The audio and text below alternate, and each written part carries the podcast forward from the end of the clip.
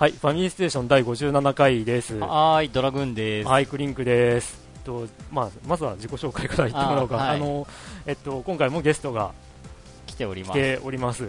一人はいつもながらのヨッキーです。いつもながらヨッキーです。はいお疲れよろしくでですす。よろしくはい、よお願いしま。ろしくですす。まあ、近況などは後ではい聞きます。えっと、もうお一方、B さん。あ、はい、B です。よろしくお願いします。はい、よろしくお願いします。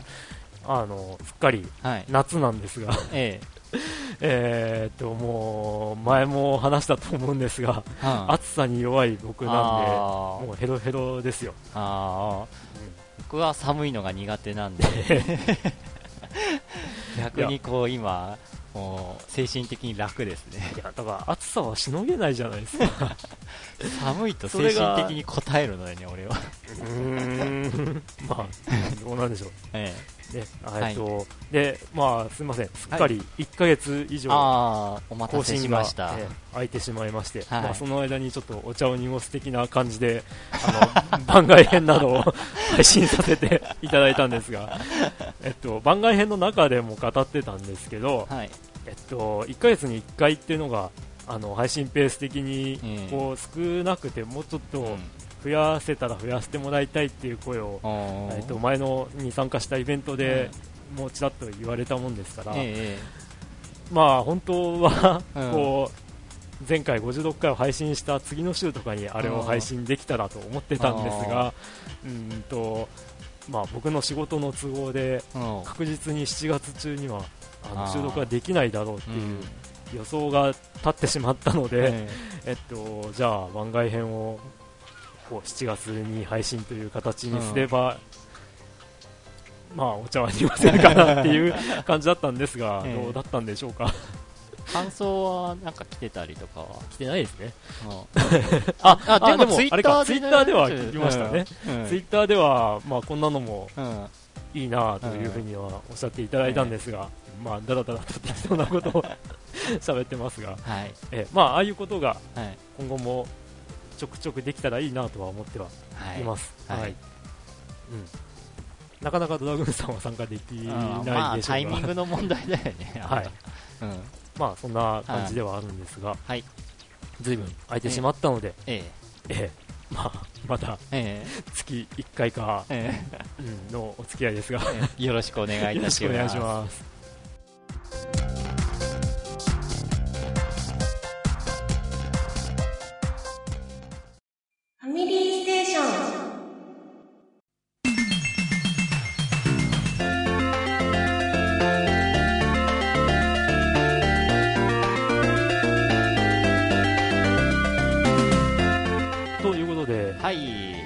この、まあ、1ヶ月半ぐらい、え半もないのかな？1ヶ月ちょいですが、まあ実際に前回の配信が6月24日だったっていうえ。ああ。僕の誕生日だったんで覚えてるんですけど、あ、ええおめでとうございます。すいませんま。いや、あの、遅れました。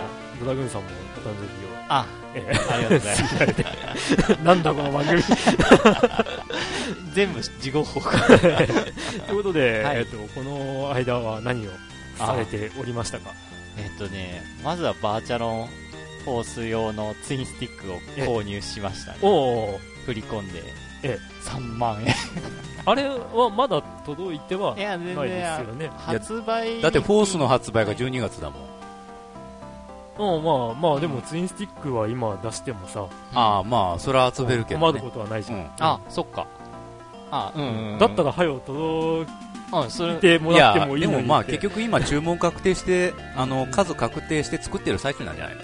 そうなのかな、一応発売はフォース付近うん。ってなってて。ちゅう風になってるあ、へえそう、フォースの発売、いいのにん、フォースの発売日も決まったからね。え12月の22日、うえん。クリスマス商戦真っ只中。通常版と、なんか、限定版初初回限定版。初回限定版1万ぐらいするねう。んあなんかその設定資料集とか。うんサントラがうん。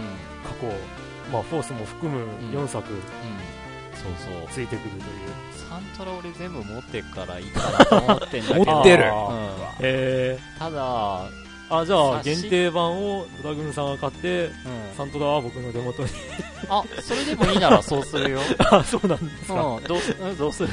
あ、えまあ、それはまたは、それはまたは、あとではい。うんと、あとはいはい。テストドライブ買って、おー。あー前ついに。あのし新婚旅行で行ったハワイの通った道を探索して、というか、買ったら言ってくださいよ。あ、あ、ごめん。まあ一緒にできるかどうかわつい最近買ったばっかりだけど、あれどうやって自分家戻ればいいの？え、ああ、えっと、なんか瞬時戻れるの？戻れますよ。自分の家なら。ああ、あれマップを出す。マップ開いて、うん。で、L、L ボタン、R ボタンかで、うん。あの、こうなんか、マップの表示を切り替えられるんですよ。うん。で、えっと、ロケーションだったかな、うん。なんかあの、場所、お店行ったうんことのあるお店とかが表示される中に、自分の家もあ、あったはず。はい。どれが自分家だったかわけわかんなくなって。あ あ、まあそうかもしれないですね。だから僕は今自分の家にしてるのは、あの、ダイヤモンドヘッド。のうん。頂上にある家。ああれならわかりやすいっていう。う。まあ、今更迷わないですけど。ーいやーしょっぱなで借りたレンタルの車がちょっと高いところを選びすぎて。ああ、あちゃんと今度買おうとした車の時に欲しい車が金額足りんくて、あ、あ。あ、うん、そういう困ってるんですね。そうね。まあ最初はあのアウディの車とかね、あそこら辺がうん。うん多分手頃だろうと思うけど。サターンとかね、うん。確か。だから、ああ、手っ取り早くお金を稼ぐとすれば、うん。運び屋かな？運び屋っていうか、この車をあの地点まで持ってってくれっていうへー。ことがあって、まあなんか、うん。パワーがやたらとある車とかで、えー、と極力ぶつけたりとかせずに、目的地まで行くっていう、全くぶつけなかったら、うん。報酬プラス上乗せボーナスっていうのがあるんで、で、それがね、あの、結構距離があって、あるある。あの普通に本当に安全運転で走ると20分とかぐらいかかっちゃうかなぐらいの、ね、距離を走らされるんだけど、結構まあ安全にお金が手に入るんで、まあやってみるといいんじゃないかと。あーじゃあえ入ったらやってみよう。普通にレースするよりかは確か高くもらえるね。まあ、あとはその間何してたかって言ったらあとはええ。まあ同じ車ネタで言えばちょっと新型プリウス乗る機会があったんで、乗って呼ぶ子のイカを食べに行きました。ああ、え、イカ。それは、なんかあれですか？はい。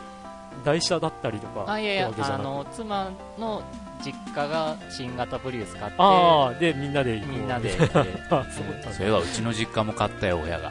ああ、言ってたね。あプリウス？うん。で、あの、ええ実はこう、お蔵入りになっているえ？番外編の後半でちらっとその話はあしてたんだけど。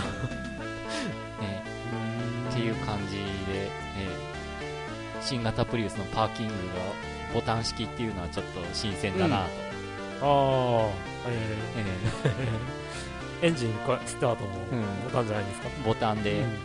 初めはモーターだからあエンジンかかった感が全然ないっていう、あー。あ、そうか。いや、なんか、ボタンでスタートして、まあ、最終的にボタンで終わるとかって考えると、なんか、こ味気ないで。う、いや、テレビゲームのあレースコントローラー気分な感じもしなくもないですよね。ー、ええー。っていう感じでした。はい。ー、は いまあなあまり長くな乗りるとあれなんで。心地とか、その辺はどうあよかった。え高速結構安定しててびっくりしました。ー、ははい あ。でミンクは？いや、僕はまあ、先ほども言ったように、7月中がとにかく仕事が忙しくて、うん。で、その忙しいのを乗り越えたと思ったら、その忙しさのせいか、会社の人たちが、こう、結構ミスを犯していて、もう、ムキーって感じで、もう、イライラする毎日を過ごしていたら、なんかこう、病気がちに なったりとか、あらあの、胃潰瘍になりかけの疑いという、実に曖昧な診断を受ねけて、で、胃薬をこうね、20日間ほどあ飲んだりとからあらら。していたんですが、それをちょっと乗り越える合間に合間にちらほらとうん。結構な数のゲームをやって、うん。やってはいるんだけどクリアまではいかないという 寂しい感じで。うん。まあ今ちょっとプレイしたものをうんテーブルの上に並べてみたりもしたんですが、うん。まあ、ゴッド・オブ・ウォーのコレクション1、2、まあ、3も買ってるんですけど、せっかくなんで、1からやろうかなって思ってやりつつもこれがちょっと僕的にはイライラして 今の自分の精神状態には合わないってことでそうなの。あの1の途中で止まってます。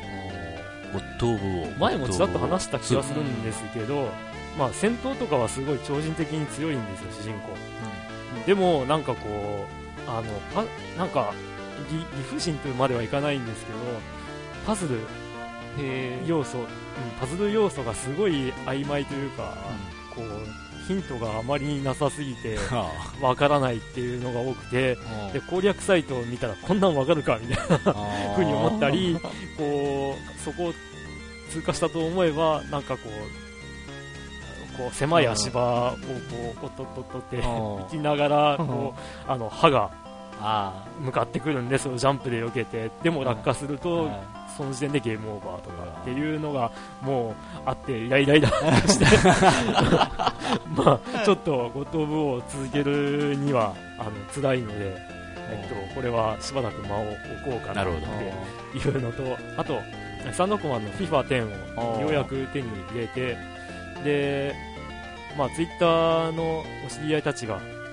やなやなやっているという話だみったので。ですね。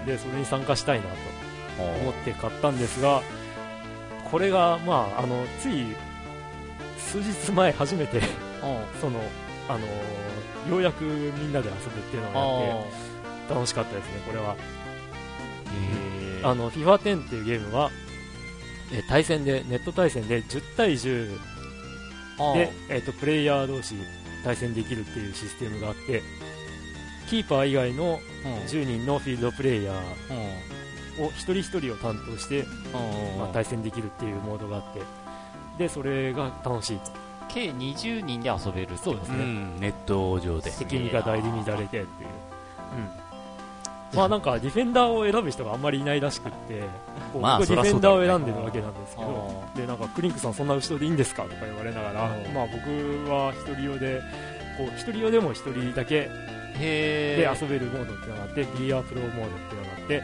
で、それで、えっと、えーっと、レフトバックかな？でやってるわけですよ。センターバックの、ああの、まあ、最終防衛ラインですね。ーにいるんですけど、まあ、それでばっかりやってるんで、あの、それやりますって言って、やってたら、まあなんか、こう、ああ、いいところにいてくれた、みたいに言われて、ちょっと嬉しかったり、えへえしました。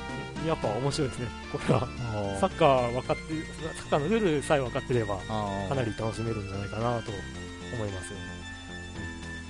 で、あとは PSP の初音ミクなんちゃらと、なんちゃら。僕がちゃあのツイッターでよく言っているんですが、えー初初音ミク。クプロジェクトディーバうん。ーですね、の、えっと、お買い得版っていうのが1ヶ月ぐらい前に出て、まあ、3000円しないぐらいの、ね、お値段で、で、まあ、音ゲーなんですけど、まあ、これは、やっぱ、初音ミクのこう楽曲が結構好きなんていうのもありますし、まあ、やってみたら意外とこうピリリと辛い 難易度のゲームだったなと思いますね。で、まあ、なかなかこうこの手のタイミングアクションゲームっていうのは、また精神的な 面が あの左右するんで、あのイライラゲーはダメと。いや、イライラはしないんですけど、このゲーム自体は。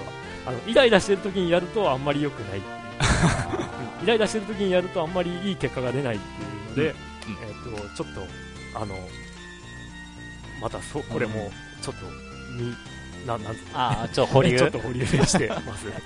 で、えっと、一番やってたのはドラクエ9についてあで、まあ、一番やってたって言っても、まだせいぜい二十数時間しかやってないですけど、ーもうアルティメットヒッツのあれに入ってる。うん、そうですね。あ、安くなったんで、ええ安くなったんで買おうってお店が泣いた言っていう。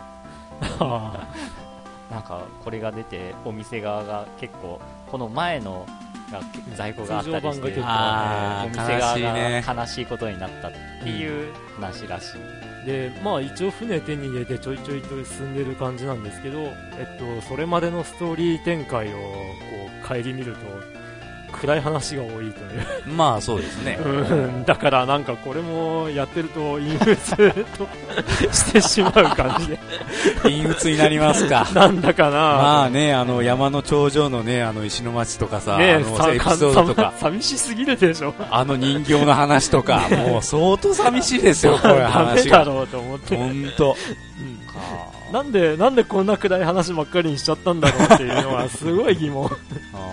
もうちょっとなんか、ね、痛快な、爽快なストーリーがあってもいいんじゃないのって、まあ普通に誰かさらわれたんで助けにこう、で、こう助けてよかった的な、こうベタな展開でもいいんで、もうちょっとスッキリするやつが欲しかったっていう。多分時代に合わせてるんですよ。この現代。で、まあ、すっきりしたといえば、えっ、と、レイトン教授とあ最後の時間旅行をようやくクリアして、で、まあ、このラストがね、うんと、ちょっとネタバレになっちゃうんで言えないですけど、立て続けにある事象を見せられて、ね、あの、まあ、レイトンさんも涙を流すのを見つつ、僕もちょっと涙を流すという、あ なかなかいいーこれも感じだった。、これもまあ悲しい、いい話ですうん悲しいっていうか、うん、悲しいけど、こう、嫌な悲しさじゃない、うん。うん。いい、いい話で流悲しい、いい話、悲しい、いい話。で、これが終わったんで、続編の、えっと、巨人、なんだっけ、魔人の笛。の笛うん。を、あの、は開始して、で、これがまだ途中で止まってます。うん。まあ、まあ、謎解き、パズルというか、うん、楽しいですね、これは、さすがに。で、まあ、あの、結構レイトンの謎解きってのは、あのこう多種多様なんで、まあ結構、これもまた精神的に参る部分も 出てくるんで、あのこう最近、ピクロスというか、お絵かきロジックにハマってたりするんで、で、あのまあ、プレステ 1? うん、Wii のやつとかもダウンロードで買ったりとかして遊んでたんですけど、まあ他の安いやつとか手に入れてやったらどうだろうと思って、で、中古ショップでまず、あの、プレイステーション1のシンプルライト1500シリーズのお絵かきパズルっていうのがあって、サクセスから出てるやつなんですけど、これを買ったんですけど、これがつまらない。あれ？つまらないとは。つまらないってどういうこと？お絵かきロジックパズルっていうのは、うん。あのーなんていうか、ドット絵な世界ですよね。ええドット絵ですね。縦横にこうん。う方眼用紙みたいなのがあっうん。て、で、数字をヒントに埋めていって、で、それでできるドット絵というのが、こう、な何ができるんだろう的なワクワク感とか、まあそう、そういうのがあったり、こう、分かったものからうん。次々ボロボロっとこう分かっていくっていう爽快感みたいなのがうん楽しいはずなんだけど、このスーパーライト1500のお絵かきパズルはその爽快感がまずない、ない上にうん完成してから、うん。完成した瞬間白黒の状態だと、何これ？あ、何の、何の絵なのっていうで感じなのね。それに色がついてうん答え何でしたって出るまでにちょっと間があるんですけど、そのカラーになった時も、つまり、あの、絵が下手だと。早い話、ドット絵が下手。で、そ、の、そのモヤモヤを解消するために、つい数日前にピクロス DS を買いました。任天堂の、えー DS のピクロス DS。これは見事な感じなんですけど、何が見事かって、ドット絵もうまいし、ドット絵だけじゃわからない、白黒だけじゃわからないやつもカラーになったら、ああ、なるほどっていう、ああの、爽快感というかそういうのはあって、うん、ピクロス DS はちょっと当たりかーなあと 思いますね。ま確さかうん、まさかこの手のロジックパズルでそういう良し悪しがあるとは思わなか ー。全く同じことやってるのにね。そうそう。あーでも絵が下手だとやっぱりちょっとなえるね。うん、がっかり。うんと、あとは、えっと、またプレステ1のうん悪魔城ドラキュラ月下の野草曲おを、あえっと、クリアしてなかったんで、ずいぶん経ちますけど、買って。で、えっと、改めてまた最初から始めてます。うん、もうすっかり忘れてるんで、新鮮な気持ちで ー楽しめてますね。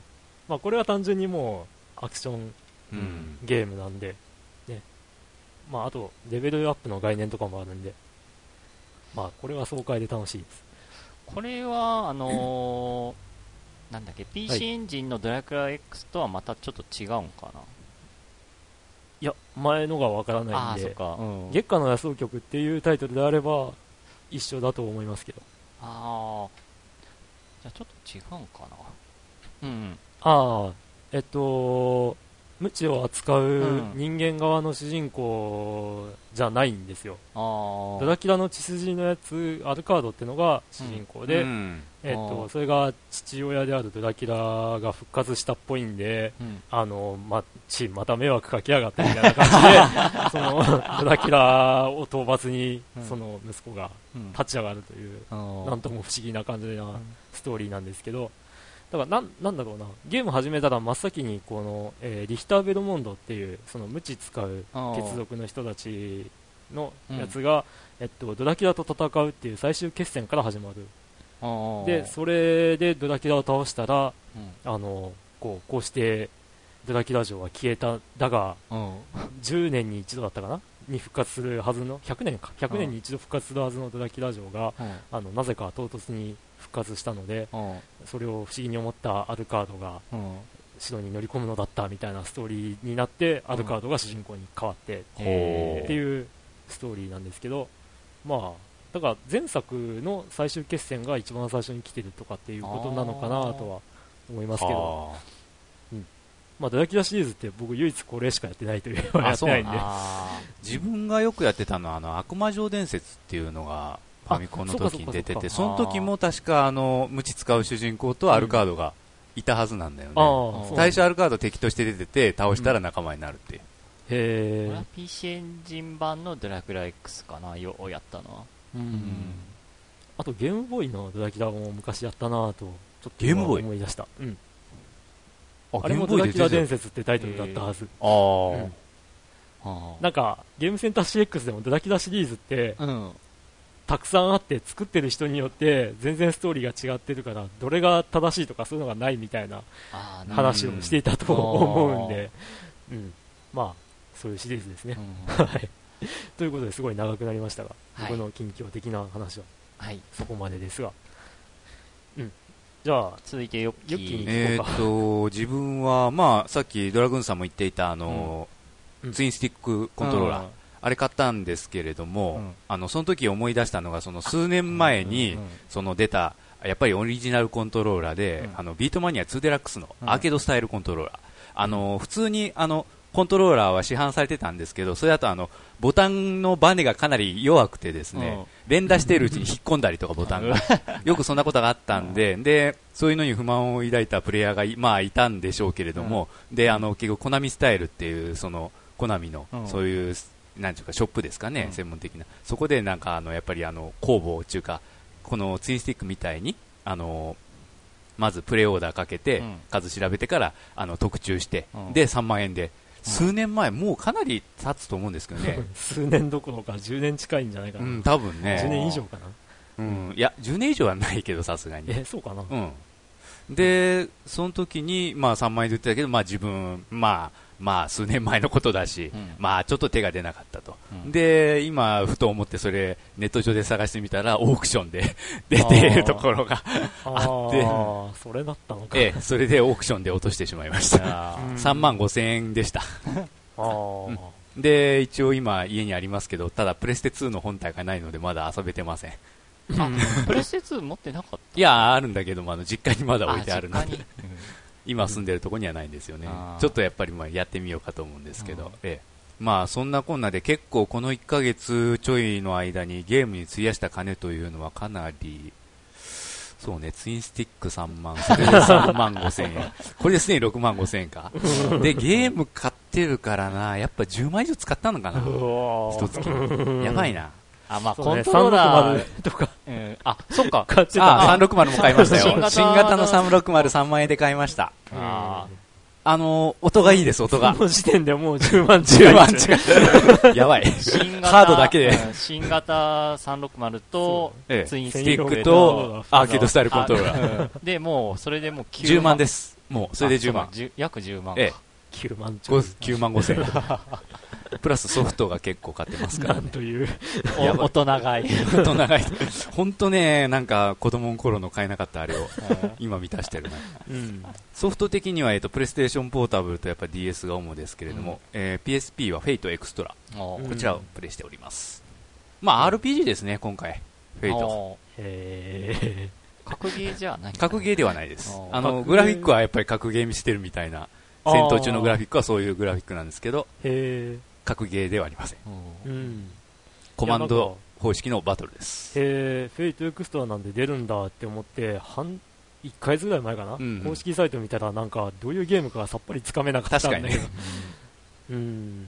いや、なんかね、その公式サイトの動画とか見ると、こう、3D ダンジョンを、そのサードパーソン的にキャラクターがこう走り回ってってはいうような映像を見たんで、てっきりアクションゲームと思っていたら、ああの、実際に買ったヨッキーから聞くと、いや、ロープレって言われて、ロープレイで そうなのっていう。あの、男女の画面はもう、なんというか、ほとんどまんまペルソナみたいな感じですね。はあペルソナ3完全に4本当に 3D ダンジョンうん、3D ダンジョンで、えーっと、あの、結局その、シンボルエンカウント、ああ、のそうなんだ。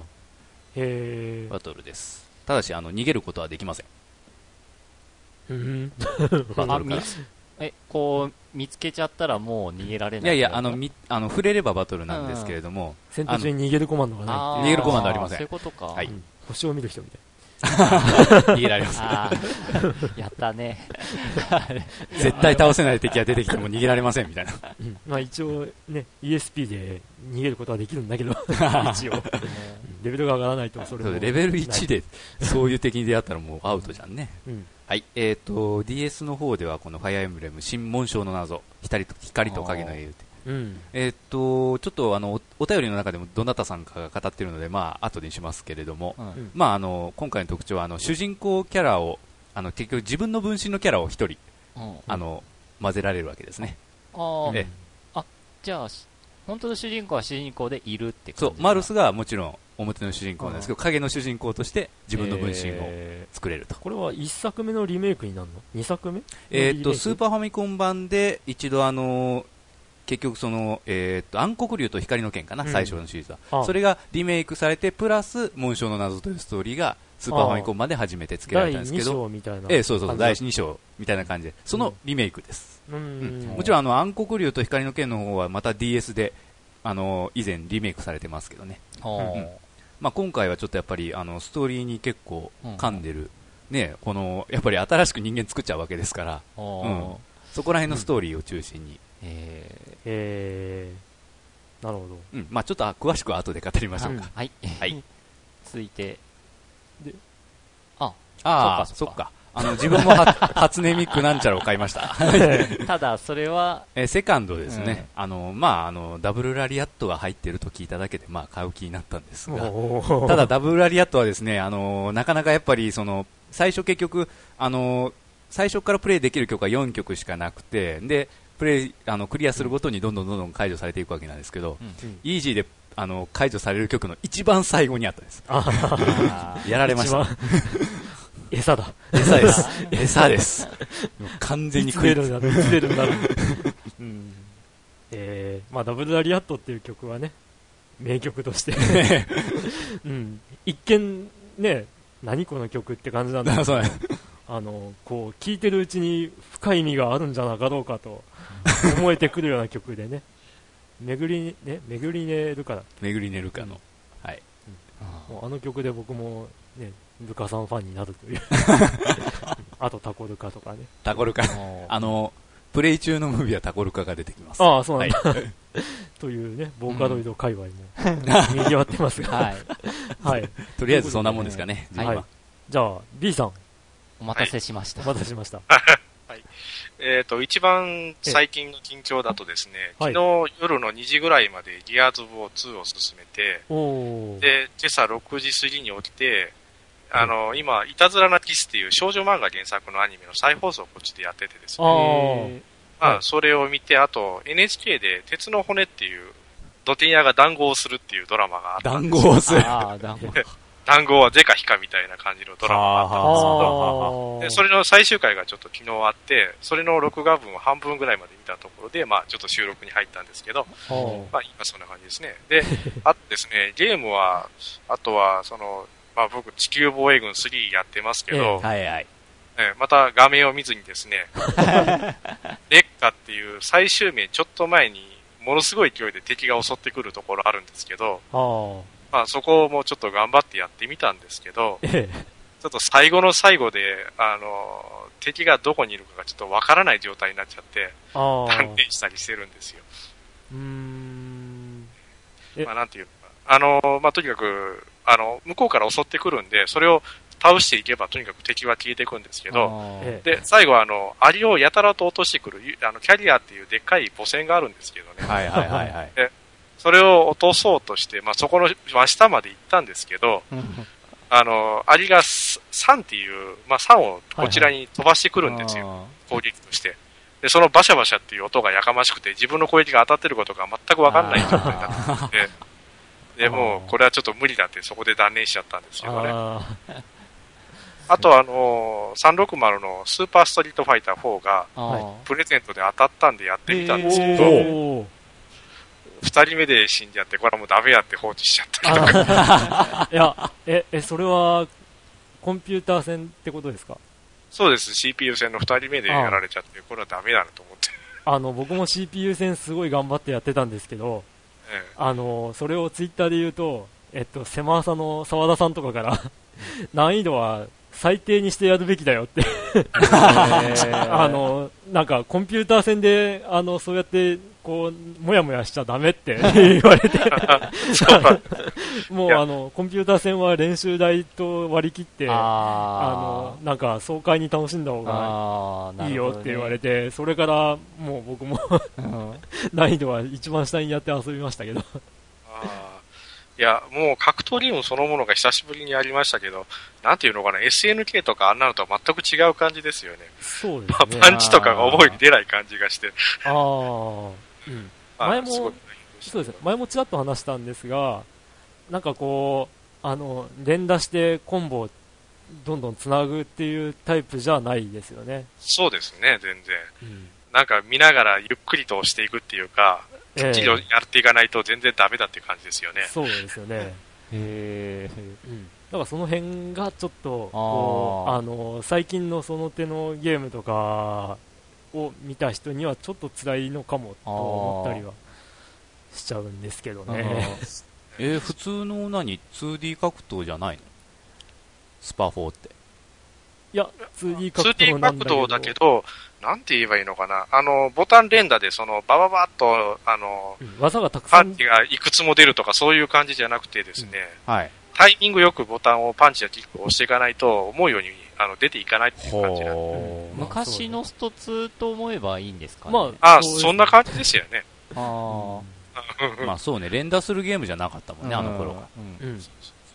あいや、だから、あの、最近の、こう、3D 格闘とかでも結構、バシバシバシバシっていうような、あの、感じの技のた出るタイミングというか、うん。こう、次々に技が出てって、まあ、それを耐えて耐えて、反撃とか、こう、その、相手の隙のでかい技が出たのを見計らって反撃技を出すとかっていう感じが多い中、うんこう、その、立て続けに技が、出せる技が少ないっていううん感じでもあって、うん。だからこっちの技が終わったら、向こうのターンみたいな感じもあってっていう。まあキャラにもよるんでしょうけど。おうん。だからこう、その、ヴァンパイアセーバーとか、ヴァンパイアシリーズとかだと、こう、チェーンコンボとかやって、必ずこの、弱、中、小強うん。でやれば必ず繋がるとかっていう感じのものもなくっていう。まあ昔にトファイター4戻ってみたって感じなんかな。うん、うんどう、どうなのかうんだから当然技、必殺技にはバシバシバシバシって当たるっていう判定のはあるんだけど、うんそれ単体で一旦終わるみたいうんうん。なるほど。な感じ。もうん。そうですね。そんな感じですね。ううんあとは、あの、2年ぶりに、あの、リアルタイムで見る深夜アニメが始まって、ほ金金曜の夜の2時ぐらいから、あの、ストライクイッチーと2っていうのがこちらで、ああはいはいはい。はいはい。で、それを見てですね、で、どうかな、3回ぐらい見直して、で、数時間かけて、その、出ている、その、モデル、まあ、昔の戦闘機とか、ソ連のロケットとかが出てくるんで、で、それのことを数時間調べて、感想を書くみたいな感じのパターンになってますね、今、週末が。そのタイトル聞くと、360のシューティングゲームが最近あ、出出ましたね、そういえば。出来がすごいなんか、や、安っぽいって言うんですかね。なんて言うんですかね。あ多分見た目はそうでしょうけど、やってると、まあ普通だっていう話を聞きますけあ、そうどね。なんですね。えー、えちょっと買ってない、買ってないからよくわかんないです。あ あーうんまあ、そのシューティングうんですよね、うんモチーフからしたら。うんあの、まあみんなはそのエースコンバットみたいな 3D フライトシューティングを期待したんでしょうけど、結局その、今のシューティングの流行りの横スクロールでキャラがポリゴンのうん 2D シューティングなんです。あーデスだからそ、それを受け入れられるかどうかっていう話でしょううね。んうーんなるほど。はい。じゃあ、そんな日々を 過ごされてるということで。そうですね。はい。はい。じゃあ、はい。お便りコーナーですか？うん、まあなんか、そうですね、こ今回は、その、は、初めてというか、うんテーマあを募集して、まあそれが、えあの、好きなアニメと、えと、休日の過ごし方。ということで、募集したんですが。募集したんで、すが、まあその感じで、ええ。今、D さん的には、アニメは、ストライクビッチーズの続編ということで、あそうですね。ああの、今、ニコニコ動画で、あの、1週間無料放映も、配信もやってるんで、全国的に見られるのは見られるんあ、ですそうよ。なんですか。なるほど、なるほど。4つぐらいのアニメ、ニコニコ動画で今無料配信してますね。へなんか前もバンダイチャンネルだかなんだかで、ね、そういうあの、こそちらの方でも、他のアニメとかはやってますけど、だから今。その、全国的にその、電波が入らないとこでも、うんネット配信でなんとか見る方法っていうのは結構あるんじゃないですかね。うん、うんそうですね。すごい時代ですよね。便利な時代なんだよね。てか、前もちょっと話したかな。なんかテレビの配信もネットでやっちゃえばいいのに、的な感じも ありますけど。うんテレビいらねって。え、いや、テレビ、テレビとしてネットで配信して全国的にうん同じ内容とか、地方のうんは地方ので、こう、つなげればいいじゃんみたいなところがうんあったりはしたんですけど。とね、じゃあもうテレビそのものいらないじゃんね、ほんと。なんかそれに近いものをラジオで、ああ、ラジコね。ラジコってので、うちょっとなんかテスト的にみたいなことをやってたっぽいんだけど、あれもなんかね、関東圏内の人と、あと関西圏内の人じゃないと聞けないようになってる。なるほどインターネットでも。あれネットを介して全国的に全国のどこの地方のうん。ラジオも聞けるとかなったらすごいって思ったんだけど、ん。どうやら違うらしいっていうので、うん。ちょちょっとしょぼんっていう。まあそれはちょっと法律的にいろいろあって制限がかかってるんで。まあ今のそのテレビ局だってね、あのいろいろ認可取ったりして、うん。電波流してるわけだもんね。うん。それをネットでタダで流されるとか言うんであればね、ちょっとただ、ちょっとうちがダメージ食らう。うちがうちがあって、うちがあって、中の人だったか。中の人なんでちょ。ろっと、ちょろっと垣間見える 何をやってる人なのかという、じゃあお便りコーナー 行きますか、さごまかすかのように。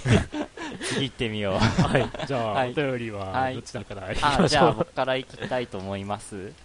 えっ、と、やすさん、えーついに開いた E3。任天堂さん、マジやべっすな。Wii のタイトルがすごい。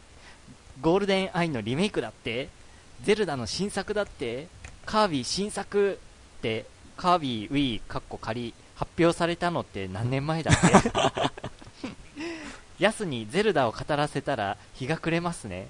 そんなに好きなのに今年は受験。ああ、そうか、頑張ってね。あーあー無情。そして、目玉の 3DS。もう言うことはありません。タイトル、ラインナップを置かずにご飯が食べられるぐらいですな。ソニーやマイクロソフトの近日重大発表や公式サイトのカウントダウンには期待薄ですけれど。任天堂様の発表には夢と希望しか感じられません。過大評価と言われても構わない。だって任天堂が好きだから。今の任天堂には貝原雄山のだかあ雄山だかん？からだってお褒めの言葉がもらえるはず。それは知らないけど。お二人は E3 の任天堂について思うこと期待すること失望したこと などなどありますか？ということで。うーん。いや 3DS はさすがにすごいなって思ったんですけど。うん。あのーと最近聞かせていただいている他のラジオ番組うん。ポッドキャスト、まあ、ゲーム系のポッドキャストでも話されてたんですけど、あの 3DS の 3D 機能うん。が実はメインじゃないんじゃないのっていう話があるぐらいにうん。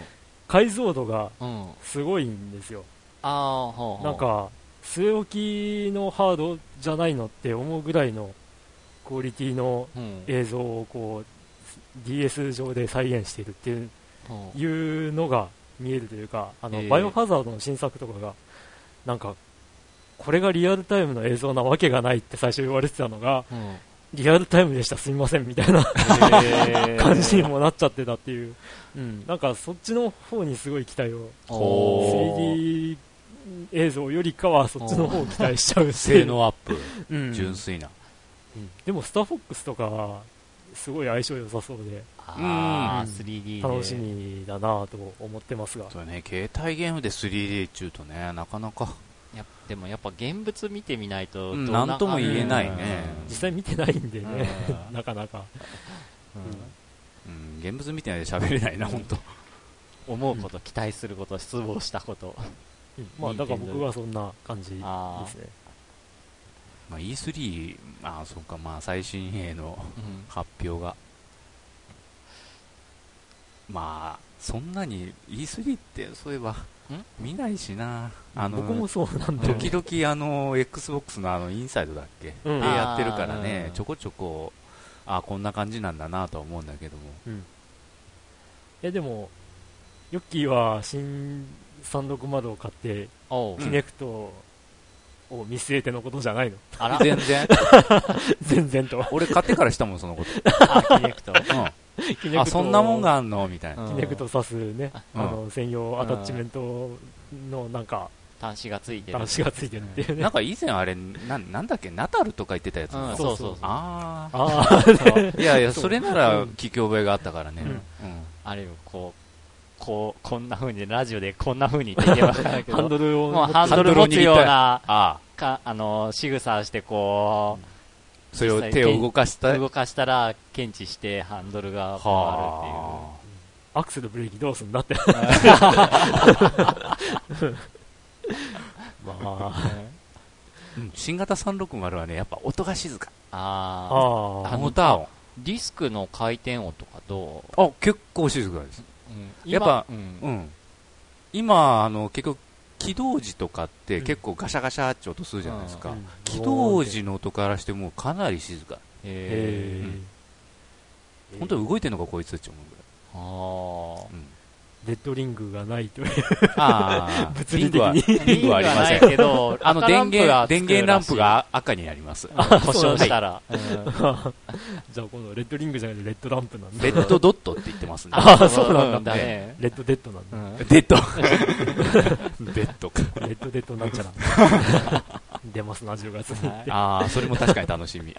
はい。はい、ありがとうございます。はいえー続いてもやすさん。ああ続いても。先ほどのお便りのもう完全に続き的なうん。内容ですが、そしてソニーとマイクロソフト。お。PSP2 期待してたのに誰だよ発表とか言ったの。なんか言ってたね。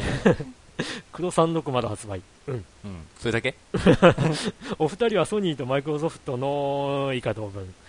受験生だけどやりたいソフト一覧アーマードコア5レッドダイジング2ポケモンホワイトブラックゼルダ新作 3DS のソフト全般、うん。という感じでこの我慢をバネにしたら受験に受かるあ。という熱い メッセージですが。あれ？バーチャロンフォース入れ忘れてんのかな？本当だ。うーん。もうタイミング的にもバッチリじゃんね、うん、受験真っ最中。仕上げの真っ最中に出るよ、センター試験間近っていうそ時にんな悪魔のさ受験終わってからおいで、まあみんなやってるよ多分。うん。待ってるから。バーチャル空間で 僕と握手でき握手。うん。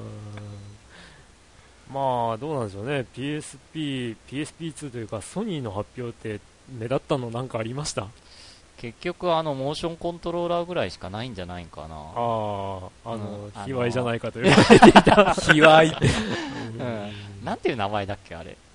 えモーションコントローラーとかなんかそんなそんなんだったっけじゃなかったかな？ムーブとかいう名前じゃなかったですか？あムーブか。プレイステー。ションムーブ。ええ。あそうでしたね。あ すいません。ありがとうございます。ありがとうございます。い ややっぱり小手師って言っちゃいますよね、あれは。うん。なんかね電気的な。いや、危ない危ない。まあ。まあいろいろ大人の事情が。大人のおもちゃ的な。なんだそれ。うーん。なんかうん。ぐらいかな、あそういえばグランツーリスモ5のもう話出てたんじゃなかったっけ？E3 でえーっと11月に発売ってなってたのかな、うん。本当に？うん。3D テレビ対応とか書い言ってなかった？いやだからもともとがもっと前に出るはずで8月だか9月だかに出る予定だったのが、うん。3D に対応するために延期しますみたいなこと言っててふざけんなよおいみたいに言われてたりうん。してましたが。さらに伸びると思いますか？えー、まあ伸びても驚かないでしょ 今年中に出るかどうかもあれかな。あうね、うん、まあね制作サイドにお知り合いがいるのでーあー。なんともって感じですけど、うん、まあまあいいんじゃないですか。うんうん。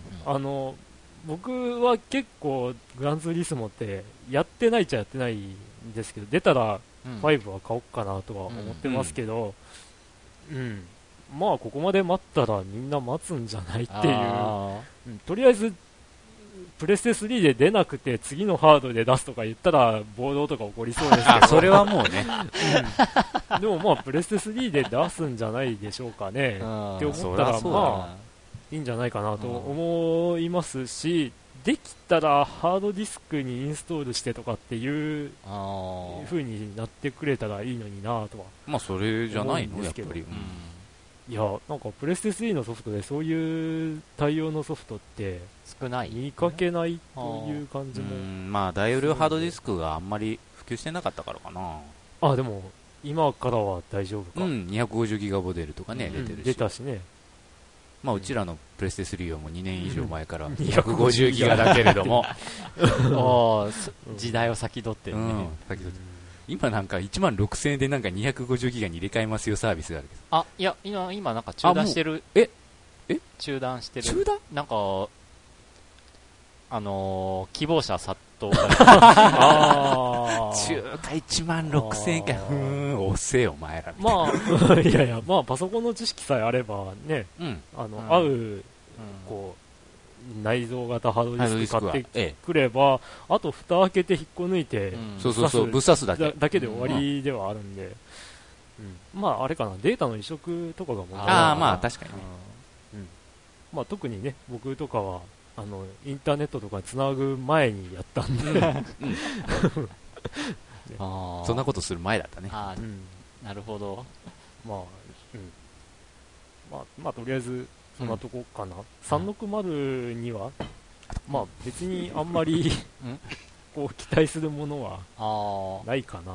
何？いやあの、はい。期待してないというよりかは今のところ期待通りにやってくれてるんでこのまそうね。まやっててほしいなっていう。とりあえずこの、このまんま年末まで突っ走れと。うん。アイドルマスター2もね。あ出ますね。あーそうだ。うん。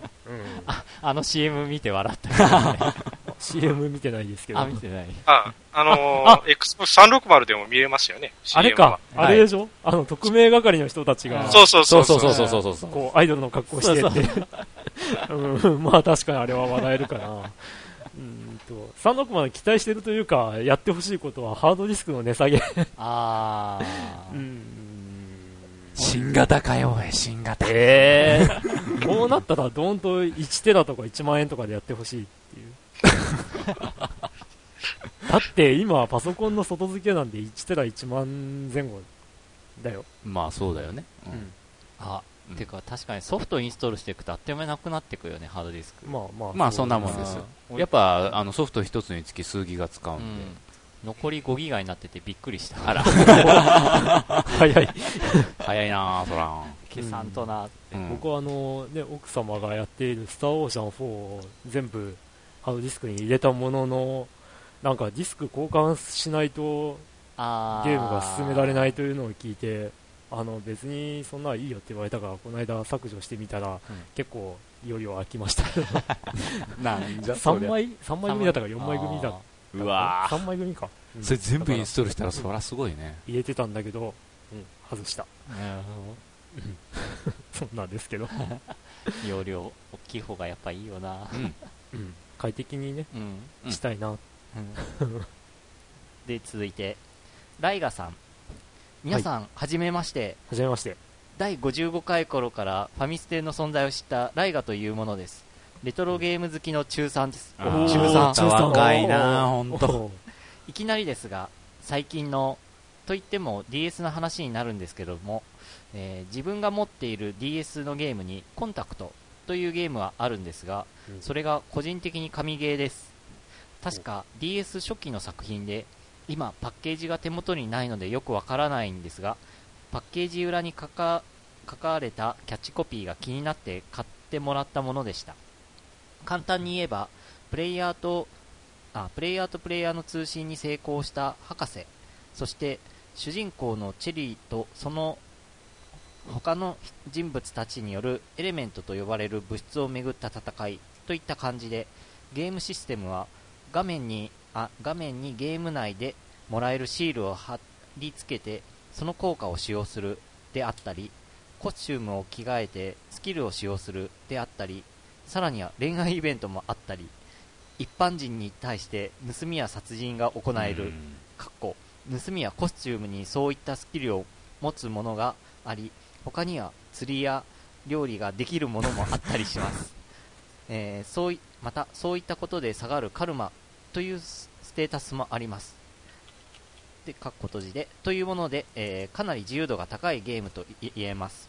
まあスキルのレベル上げが相当辛いんですが。ほこういうゲームなんですが、最終的にはゲームのキャラクター、特に主人公が絶対に取ってはならない行動を主人公が取ったりして、ゲームのキャラクターだって意思はあるということを思い知らされる良いゲームだと思います。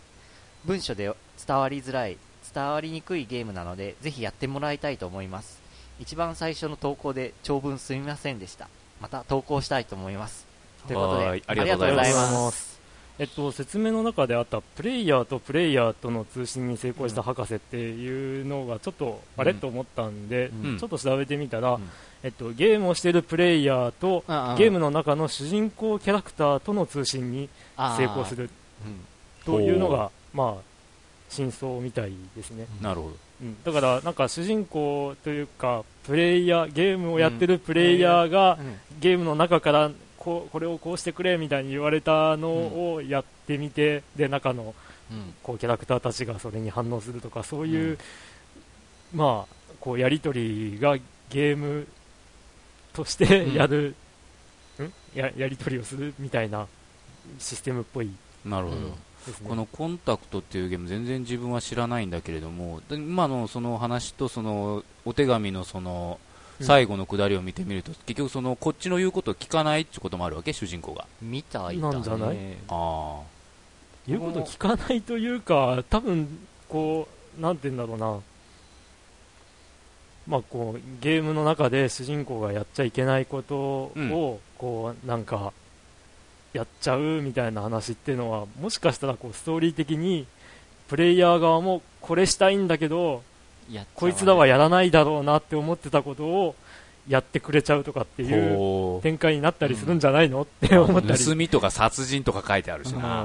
うーん、まあそこ、それを任意でっていうのはちょっとどうなんだろうって思うんだけど、いいかどうかは。ううんん。うんへいやだから、このキャラクターさえこのゲームの中からいなくなればって思ってたのが、プレイヤーとしての心情であっても、まあ、殺人とかはしさせられないしって思ってたら、プレイヤーも、まあ、ゲームの主人公もそう思っててとかっていうことはあるかもしれない。ほやったことないけど。う。やったことないよな。あでもここれれは見て、えーうんその今開いてるページでいろいろ読んでみたんですけど、やっぱちょっとピンとこなかったですね。うんでもこれはちょっとあの気になるゲームですね、うんやってみたいほう。ですね2006年発売って書いてへえ。B さんとかご存知で？いや、全く知らないです。ああ。ああ2006年。うんうん。何気に、これと同じメーカーだね、このフェイト。あ、あの、あマーベラスエンターテインメント。うんああ。うんここいろんなゲーム作ってんだよね、ほんと。うんいやなかなか面白そうですね、うんはい中学3年生。あうんあまり怪しげな話はしないようにしないと。さっきのコントローラー。いやいやいやいやいやいやいやいやいやいやいやいつか分かる時があ。いつかって。ありがとうございます。まあまますたお便りお待ちしております。別にこの番組自体18禁じゃないけどね、そら。18禁になるような内容は話してないはずですがあれ？何か？え？あれ？まあいいや。まあいいや。続いて、えーリディさんおうクリンクさんドラグーンさんヨッキーさんその他ゲストの皆さんはじめまして、はい。リディと言いまあ、す名指しされた。iTunes ストアのファミコンテイストなアイコンを見つけてからお、えー皆さんの仲良しトークが非常に心地よく毎晩の寝つけの時の定番になっていますあーあ、いいん嬉しいうな。これからも楽しい放送をよろしくお願いします、はい。はい。さて私はゲームの趣味の他に映画も好きです。年間50本を目標に足しげく映画館に通っています、すごいな。すごい、うん、で映画には毎年年末にはその年の映画ベスト10が発表され、えーそのランキングを楽しみにしています。中にはそうだよな。あの作品は良かったまたはそれは違うだろ？的な 評,、えー評論家好みの作品もありその年の総括ができ大変楽しいランキングです、えーちなみに、まあ、リリーさんの今のところのランキングは1位告白2位う。ん第9地区うん。3位はまだ決まってないということらしいですね。はい。えーで、それをファミリーステーションでもゲームオブザイヤーを決定する企画はどうでしょう。ドラグーンさん、クリンクさん、ゲストさんのそれぞれのその年のベスト5やリスナーさんが投票するファミリーステーションランキングなどを設けてはいかがでしょうか。うんうんリスナーさんは1人ベスト3を選び、えー1位の作品には5点、2位は3点、えー3位には1点を得点し、しえー総計すればその年のゲームを総評できるのではないでしょうか。集計には少し労力,、うんうん労力はかかるのですが、えー突然のお便りと変な企画提案すみませんでした。それではまたお便り書かせていただきます。ありがとうございます。ありがとうございますありがとうございます。ああ、なるほどな。えーっと、うちの番組的には、あんまりこう、新作には、こう、おのおのが触れない感じがあるので、結構中古で買ってきたーってうんいう感じそうねでこんなゲームあった懐かしい的な話が多いので、だってさっきだってね、プレステ1のお絵描きパズルとか。けパズル、D、ピクロス DS。うん、まあ、まあ、そんなもんだ。まあ、その人がその年にやったゲームの中でって感じかな。っていう感じでもいいね。だから、まあ、うん、それで思ったんですけど、うん。あのファミリーステーションとしては、そういう懐かしのゲームとかの話も多いんで、うん。えっと、それを聞いてやってみたとかっていう方もいるかもしれないし、そういえばこんなゲームあったよなって言って、うん。懐かしいからやってみたら面白かったとかっていうのもあると思うんで、うん。そういうのもひっくるめたランキングっていうのをやると楽しいかもしれなういですね。ん。うん。だね。うん。じゃあ年末はその年辺で。末。年年末募集して年明けに、うん。まあこう、うん。頑張って集計してって集いう計して。感じですかね、うん。うん多分なんかあんまりこうこれといった ランキング明確なランキングにはならない気が多します。よ、分みんなバラバラなまあ、だから、お便りの、まあ、募集ネタとしてはいいけど。で、リリーさん、映画。映画。映画映画実は今日この収録の後僕はあ、なんか、うん、らしいね。夫婦して見に行く夫婦で見に行くのか。うんあのケン渡辺とデカプリオのうんやつを見ようかなと思ってますが。ケン渡辺のドコモの CM が面白くて仕方がない。俺の話を聞け。聞け。とか、じゃあお金払っといてとか言って、はいとか言って、レジに頭を 突き出したりとか、お財布、抑えてた。うん。ねあの、世界のケン渡辺がコメ、コメディタッチで演じてるあの役が面白いなと。まあ、世界の俳優がっていうと、うんあの、ジョーンズさんもそうじゃないですか。ジョーンズさん、ああ、そうだね。うんあの、う宇宙人 役として地球に潜入してるという。この地球のなんとかはなんとかっていうオチが毎回つくという。あれも長いよね。長いですね。うんうん大好きですけど、あのシリーズ。映画か。最近、なんか映画他見たことあえっ、と映画館じゃなくて映画を見たといえば、あスター・ウォーズ、あ、うん。まあ BS でやってたね。毎晩一挙放送っていうのをやってて、それを見ましたね、うん。初めてエピソード2と3を見ました、あの1エピソード1を実は僕があんまり好きじゃなくって、うん。映画館で見て、うん。あのただ券で見たんですよ、へー。ただ券で見たにもかかわらず 金返せと。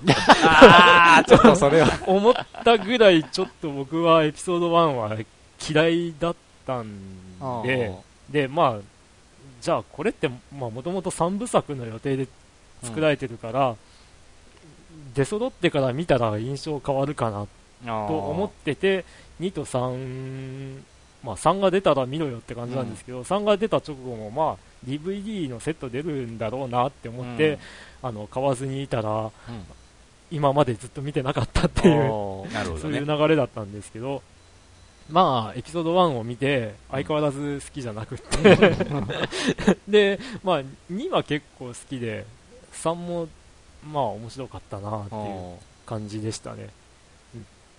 あーなるほど。ええで、あと、あと、つい、うんこの間、つい数日前までうんは、その流れっぽいんですけど、あの、ブルース・リー特集を、やっぱり BS でやってて。うん。うん。順番が前後してるんですけど、うん。えっと、燃えよドラゴン、うん。ドラゴン危機一髪、死亡遊戯っていう順番で放映されて、本当は確か、ドラゴン危機一髪が先なんですけど、うん。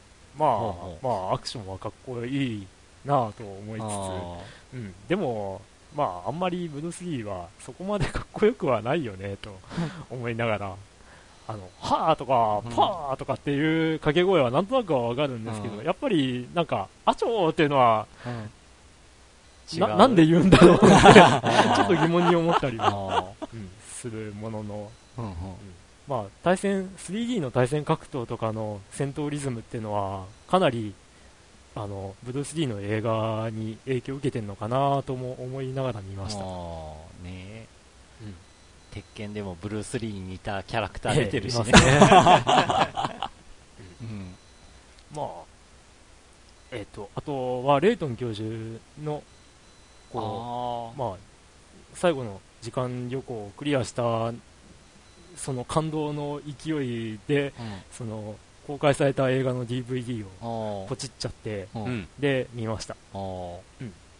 なんか、ゲーム原作のアニメって、意外とこう、ゲームと絵が違うみたいなことが結構あったりするんですよ。桜大戦とか。う ん なんでこうゲーム内ではあんなに綺麗なのに、うんうん、みたいなところが結構あったんですけど、まあ確かにレデッサン狂ってると思わなくもなかった。が。レイトンはもうなんかゲーム内のキャラクターがそのまんまあ動いてくれてるっていう。まあ、そうだね。うん、まあ単純な絵でも、単純なというか、うん。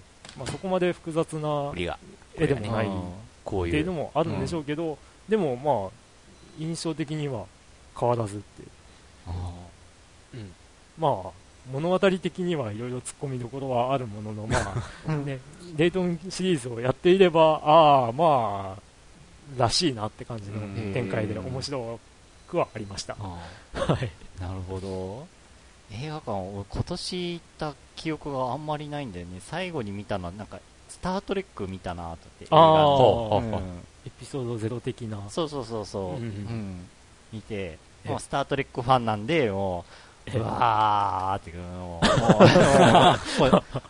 なんかあん中に、スター・ウォーズのキャラクターが出てるって聞いたんだけどね。ちょろっと。え隠れキャラ的に。うん。ああまあ「スター・ウォーズ」でも、うん。あの引きのこういろんなキャラクターがガーっている中に E.T. がいたりとかあーっていう話だよね。うん壁の模様に R2D2 が描かれていたりとかっていう、そういうお遊び要素があったりするらしいですが、うんえ あでもこのリリーさんが書いてる1位の告白なんか怖いイメージがあるんだよね。あの松たか子があー。うんうん。し主演してるあの映画だと思うんだけど、うん。そうですね、うん。なんかクラスで犯人探しが始まるっていう感じで。うん、僕も興味はあってみたいんですけどまあ DVD とか出てからかなって感じで、うんうん。ええ。まあ、他のポッドキャストさんでもはい。語られてたりするんで、おー。ええ。あのその辺気になる方は聞いてみてはいかがでしょうか。はい。ありがとうございます。続いて、えー、牧原ボックス360えーと XBOX が好きなドラさん XBOX360 が好きなクリンクさんこんばんは。こんばんは。俺旧型？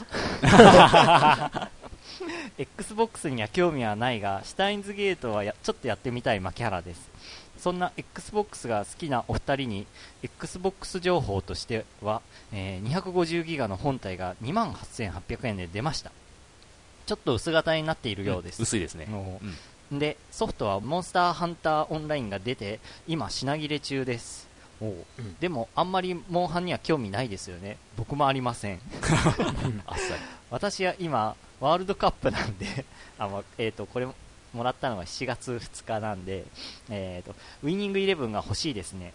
しかし PS2 でやるか PS3 でやるか迷ってます。PS3 の本体が欲しいんですが今の本体のデザインがなんか気に入らないんで気に気に入らないんです。前の熱い本体の方がプレイステーションで文字がかっこいい感じがします。あと白がいいなぁと、えー80ギガの本体がいいかなぁと検討中です。では決まったらまた連絡します。おお モンスターハンターフロンティアうんですね、うん。うんまあなんというか 発売日にこう、うんうん。まあ某某某レンタルショあップで。う 見てみたら、うん。あのめちゃめちゃ大々的にこうガーンとうん。コーナーができてる割に売り切れではなかったりしたんですけど、まあね。局そんなに買う人っているんかな。局地的なのかな。うーん。まあ売れはしたみたいですけど、うん、まあ、そりゃそうだろうけどうん。ね。ただ今、既存の結局、モンスターハンターとかからえ。移ってまでうんやるような人がどれぐらいいるかってことね。うーん。どう？モンハンをやってないからな、やってない俺もモンね。ハンやったことないんでねトライはちょっと見たことあるけど、Wii の。おーどうなんだろうな、あれ。うん。B さんはモンハンは？プレイ動画とかは見たことありますけどね、どうやって操作するかも全然知らないぐらいだし、あーあれ、Wii コンでコントロールするの、コントロール、ちょっと、なんだかなって感じだよ。たあの、横に振ったりとか、あの、うん縦に振ったりとかで、その、武器の扱いとかそういうのが違うらしいんですけど、ちょっとなんかやりにくそうだったな、あれは。なのであのーモンハン用のためにコントローラーああ、普通の出してた、ねえうん。へえうん。え。うん。なんとも言えないな、あれ。うんなんかなぜなぜここまで興味を持たんいやなぜここまで自分が興味を持たないのかがよくわからないぐらい盛り上がってるんだよなと思って。う ーん。まあなんかえっと中古で出てるだろうからモンハンうん。ポータブルうんうん。2G はいはい。とか手を出してみてはどうかっていうふうに勧められはしたんですけど。うんうんまだ出てない手が。あうんあそこまで達しないっていう感じか、うん。まあお金もないので。あ 積みゲーを消化していこうかうんうん的なところもあるんですが、まあ、うん。確かに積極的に手出すよ、ねえ、つもりはないな、今、ほんと。なんだろう、ここの雰囲気。いや、なんだろうね、こう、時間が何百何百時間というか、うん1000時間やりましたとかって聞くたんびに慣れてる気がする。ああ、そこまあ、までネットゲームとに似たようなもんだからね。あ、そうか。だからネットゲームをしない身としては、うん。そこが嫌かなって思うのかな。やる前から。うんもうネットゲームも本当しなくなったね。うん。あの、前も話したんですけど、ネットゲームが嫌いってわけじゃないんですよ。時間が取られて、他のゲームができないってのが嫌っていううん。で、うん。だから多分、モンハンもやればすごい面白いって思うんだろうけど、うん、や、やろうと思わないっていう。その時間あったら、他のゲームを何本も消化して、うんやりたいかもってういう、そういう感じかな。ん。うんうんなるほど。ウィニングイレブンどうなんでしょうね。ウィニングイレブンってなんか世界的にソフト出てる気がするんですけど、あの、今回すごいんですよね。あの、青き侍の挑戦とかいううん。サブタイトルがついてるうん。完璧日本じゃないですか。あでも確か舞台はワールドカップなんで、ワールドサッカーウィニングイレブンっていう、その、こう世界、世界、ワールドカップを舞台にしたもののはずだから、やっぱり世界的に出るんじゃないのって気はするんだけど、うん。それが青き侍の挑戦ってついてたら、他の国だと反応どうなんだろうっていう。日本だけ日本だけじゃないの、それは。かなじゃあ、アメリカとかはこう、なんか、サブタイトルなしとか。ち違うサブタイトルになってるとか、そういうことがあった普り通のするのかなウィニングイレブン。イレブンかな2010とかなんか。うんでも、ウィニングイレブンもすごいマルチに展開してて、実際どっちが面白いってあんのかなこれと。あ、これっていうか、あの、FIFA FIFA10、うん FIFA シリーズ。いとや、あウィニングイレブンっのーて。こう、同じような操作らしいんですけほど、ウィニングイレブンを僕はやったことがないので、あなんとも言えないという。う。なるほうん。なんか、でも、爽快感的なものはウィニングイレブンの方がいいという話は聞くんですけど、FIFA の方が。こう動きがリアルとかっていう話も聞きます。ほやってて思うのが FIFA10 しかやってないですけどこう例えばダッシュボタンを押して、うん。こう早く戻れとかっていうのがもどかしいぐらいになんというか走ってくれないというか、う。ん。うん、だからななんていうんだろう。あの思った思ってるほどの速さで走ってくれてないっていうあ感じもあるのは、まあ、リアルだなとはう。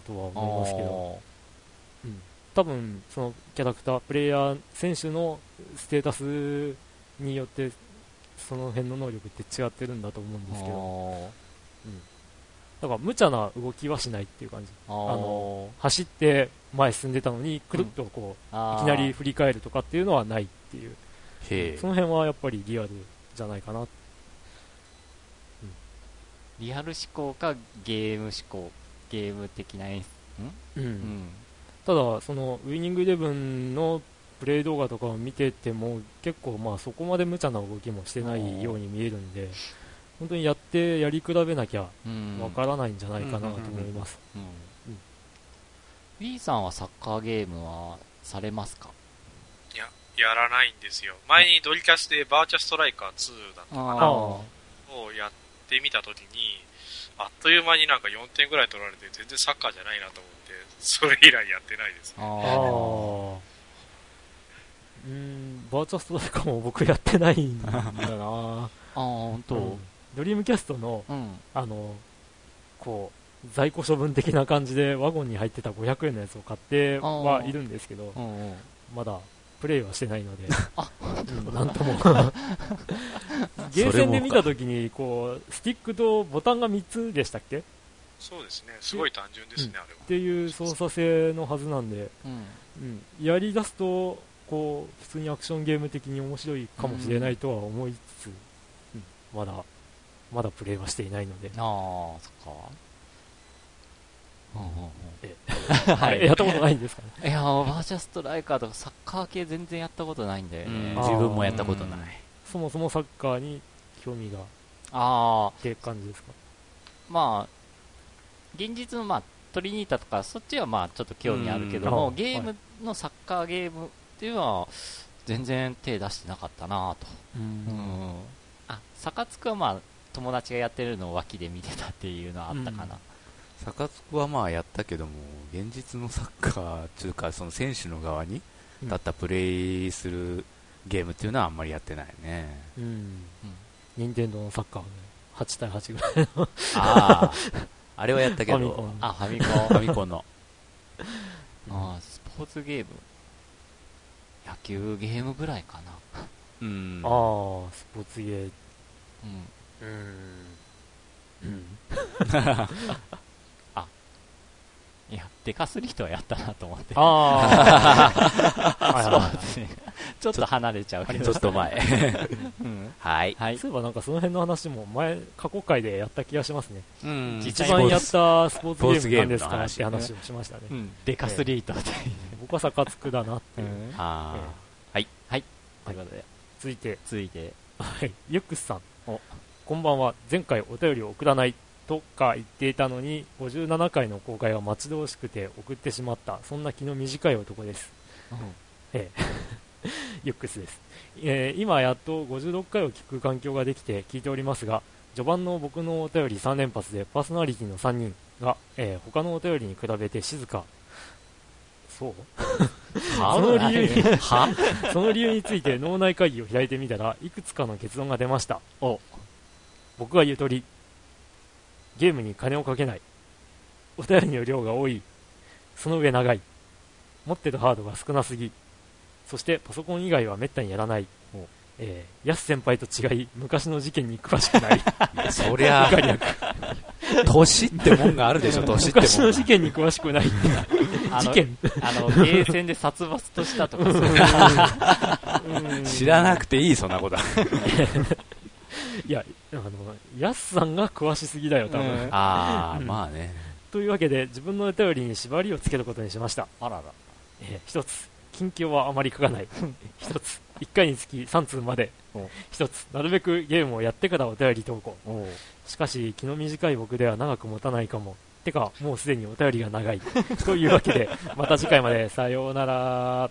だとやばいな。また明日の朝でもお便りを送ります。ということで、えーと立て続けにはいついて、続いて本当に送ってきた。はい。にゃー。かっこいきなりなんだ。いまだにツイッターには拒否され続けます。そんな流行についていけないユックス拒。否され続けるってどういうことやなんだろう、なんか、フィルターでもかけらなんかれてるの携帯のフィルターでツイッターがああ、かかったツイッターやっちゃダメってたけどそれは親に頼むね。えー募集話題について、お 募うん集話題におおいやー反応いただき待ってました。好きなアニメ、うんえー最近はアニメをテレビで見ることはありませんが、うん軽音第2期ですね。これ、うんうんエクスクラメーションマークが2つついてるので、ああ、そうだそうだ。見たいな原作、まあ4コマ漫画は持ってますが、えー深夜アニメだし、テレビのある部屋が、親の寝室のすぐ隣の部屋なので見れない。うーん。あそういう時は、あ、の、任天堂 DS のワンセグチューナーとか、携帯のワンセグで、まあそういうまた悪魔のささやきを。はい、続いて、えー休日の過ごし方。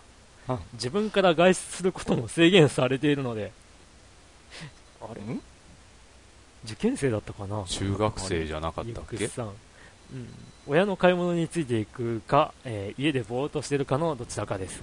深夜を休みに含めるならプログラミングしてたりニコニコ見てたり、うんうん、最近のゲーム事情。ニコニコをやりすぎてフリーゲームを探すことを忘れ続けて早くも1ヶ月。普通のハードもやらずに何をしてるかというと学校帰りに友人と一緒に行く部活という名のゲーセン街に 部活、ゲーセン部。か。と言ってもやることは一つ。クイズマジックアカデミー7です。うん。ええこんなことやっていたらシュタインズゲートを買う金もたまらんわ。まあ楽しいので 楽しいのでいいのですが。さて今回は僕の前言撤回が多くなりそうです。また長いお便りを送ってやがるというわけでそろそろ夏休み課題を始めます。おにゃー。だからなんだ、えー PS 次回からお便りにパズル載せようかなっていうことで、いやいや。うん楽しみにしてますよああ、そっか、夏休みか。うん、そうね。夏休みねいいなまあ一応うちらも通り過ぎた まあ経験だけど。えそっか、クイズマジックアカデミーね。あこれ、うんゲーセンではちょこちょこ見かけるけど一回もやったことないんで、うんまあ自分もやったことないけど、ね、ああ、まあ僕もやったことないわけです。なんかあの、あ、あの、ネット上でこんな問題が出てるみたいなのってあの、なんかな、うんファイナルファンタジー2の、うんあの、皇帝の、うんあの、ラスボスの、あの、最後の断末魔は何かとか言ってた。入力。え4 文字。覚えてねえ4文字。あー答えは、ウボア。あーあー、そうなんだ。選択式じゃないの？入力もしたりするの？うん。そういうもん問題の画面が載ってたりしました。へえー、うーんと、クイズマジックアカデミーはキャラが可愛いと、うん。ね、よく話題にこう上がってるのは見るんですけど、ーうんうん、なぜか全然見ない、僕は。まあ、ゲーセンに行かないからな、うん最近。そうね。B さんはマジックアカデミーやったことありますか？いや、ないですよ。もう10年以上ゲーセン行ってないですからね。ああ、ゲーセンか。クリンカーより安いんじゃない？そうでもないえ、かな。だって、僕は原付でプイーンと言って、ええ。プイーンで帰るんで、全然、全然ゲーセンに立ち寄ることすらあないですよ。その前には他の店に立ち寄ってんじゃないああ、まあ、いや、だってさ、あの、一応最寄りのゲームセンターっていうのが、あ、うん。あの、街中にあるわけなんだけど、うんうん原付止める場所が、あね、ー場所ないね、あそこ、そういえあば。ーローカル話題で申し訳ないけど。駐輪場とか駐車場とかがあれば、うん。立ち寄りやすいんだけど、うん。なるほど。うんだから立ち寄りやすい、あの、ゲオとか、本屋とかに立ち寄って誘惑に負けて、誘惑に負けてゲーム買っちゃうみたいな、うん、感じなんで、ああなるほど。うんゲーセンには立ち寄らないあなぁと。あ自分もまあ、そりゃ、通勤途中にゲーセンなんぞないからね。うん。あそっかうん、ツタヤはあるけど。うんうんうんあるね によっちゃう。うん 確かにあの辺ゲーセンないねないない。うん。そうか。はいだから、えーと、好きなアニメの話、うんうん、ついにですか。ついに来ましたね。ついにいただけました。軽音、軽音な 軽音をなんか、実は大分でもやってるって、あの、う今更気づいて、やってますよ。何回か録画して見てるうんんですうが、ん。あーって感じですよ。好きな人は本当好きだよねあれ。ううん。あの、面白くないわけでもないんだけうどん、まあ特別面白いというわけでもないかなと、うん。まあもしかしたら第1期とかを見てたら随分違うのかなとも思うんですけど、うん。あとなんかよく言われるのが、ライブシーンがかっこよかったとかって言われる中、うん。あの、そういったシーンがない回を最近見てるんで、あ さっぱりだなと思って、なんかうん夏休みに夢か現実かよくわからない的な、あうんぼやーっとした話とか そう、そういう回ぐらいしか見てないので、なるほど。B さんが分かってくれてるっぽいです。わかりますけどね。でも演奏シーンそんなにないですよ。もともと。ああ、あの、ワンクールに1回あればいいんじゃないですか？うわそ 大体あの、演奏が、例えば、新入生歓迎会で演奏とか言っても、最後にジャンとかいう音だけさせて終わりとか。あら。ええー、なあ、俺もなんかちょっと見てみたんだけどえななんだろう。こう話としては結構長く続けられそうななんかシリーズっぽいような気がするというか世間話をこえ、うん、う、なんかサザエさんを連想したんだよねあれ見てて。いやー、でもなんか、その僕がちらほら見た回では、うん。先輩たちが卒業しちゃったら私一人になっちゃうんだみたいなうん。話もしてたんで、うん。多分ループ的なことはないんじゃないかなと。時間は経ってると。うん、。時間はちゃんと経過してでちあゃんーと主要キャラたちが卒業していっちゃうとかっていう描写はあるんじゃないかなうん。とは思いながら見てますけど、ぼんやりと。ぼんやり。ぼんやり。まあなんかぼんやりとした作品っぽいんでそれで正しいんじゃないかな、うん。うんなるほど。ゆるいアニメと。原作とどう違うんだろうなとうん思いつつ、うん。うん。その辺のお話もユックスさんにぜひ、うん。えどうどうされました？B さんどうされました？あれ？あ、あいやいや、あの、原作もね、もともと原作の、どうだろうか、4コマなんですけど、ええ。それの6 8本分ぐらいを、まあ、20分のアニメにしてる感じなんですけど、ええ。まあ多分アニメ見て面白いと思って原作の単行本を買った時に、はい。まあ、微妙なんじゃないかなと思う。えー、あー、あー。じゃあ、あの、ラキスタと比べたらどう？またまた微妙なところ うーん、うん、うん。まあ、あの、こういう萌え系4コマの元祖みたいなのだと、アズマンガ代表ってのがええうんあー、懐かしい。あれと比べてはいけないなっていう感じの、まあ、よくまあこの原作をこんだけのアニメにするもんだって感心するぐらいの、あー。そんな感じだと思いますよ。うーん。いや、あの、アズマンガも、あの、えっ、と、ラキスタも僕は原作も見て、アニメも見、あ、アズマンガは見てないのか、アニメは。うん、でも一応原作は触れてるんだけど、アニメがやっぱり気合が入ってたりするんですよね。あの、うんラキスタに関しては。うんうん。あの、なんていうの、こう、パロディ、4コマ漫画の中でもパロディネタってのがあって、うん。他の作品のパロディとかしてるのを、なんなんとなくほのめかす的なネタをアニメではがっつりやっちゃうみたいなことがああって、まあ一番有名なのはイニシャル D のあパロディで、こう、主人公の親戚の、こう、お姉さんが、あの、車で、うん。おあの、漁港に一緒に行こうって言って、あの、車で旅行に行くんだけど、あの、ある峠道で RX7 に抜かれて、うん。うん。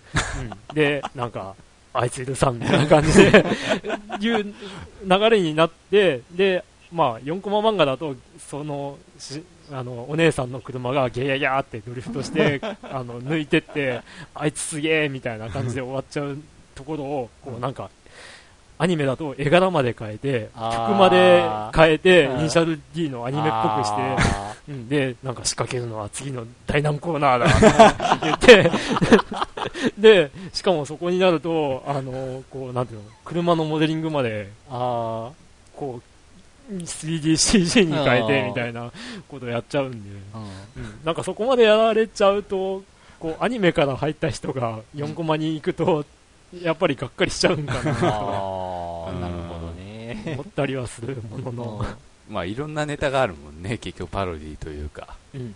あのラキスタでもね。うん。まあ4コマは4コマなりに面白さがやっぱりちゃんとあって、ね、4コマでポンポンポンとテンポよく終わるっていう、その爽快感みたいなのも、うんあるものはあるし、うん。ないものはないけど、みたいな。あアニメアニメだったかな？アニメだったと思うけどあのラキスタでもね、うん。犬神家の一族ネタとか誰がわかるんだろうなって思ったんだけど、ー年齢的に。うん、うん。まあ、だから、わかる人、わかる人はわかるだろうけど、ラキスタにね関してはわかる人だけ分かってくれ的なネタが多かった気がするけど、あうん。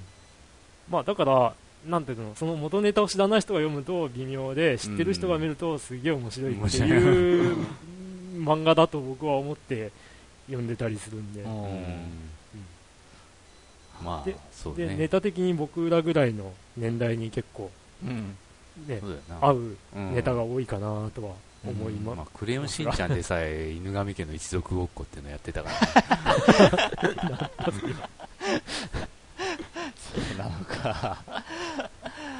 はい、はい、ということで。ファミリーステーション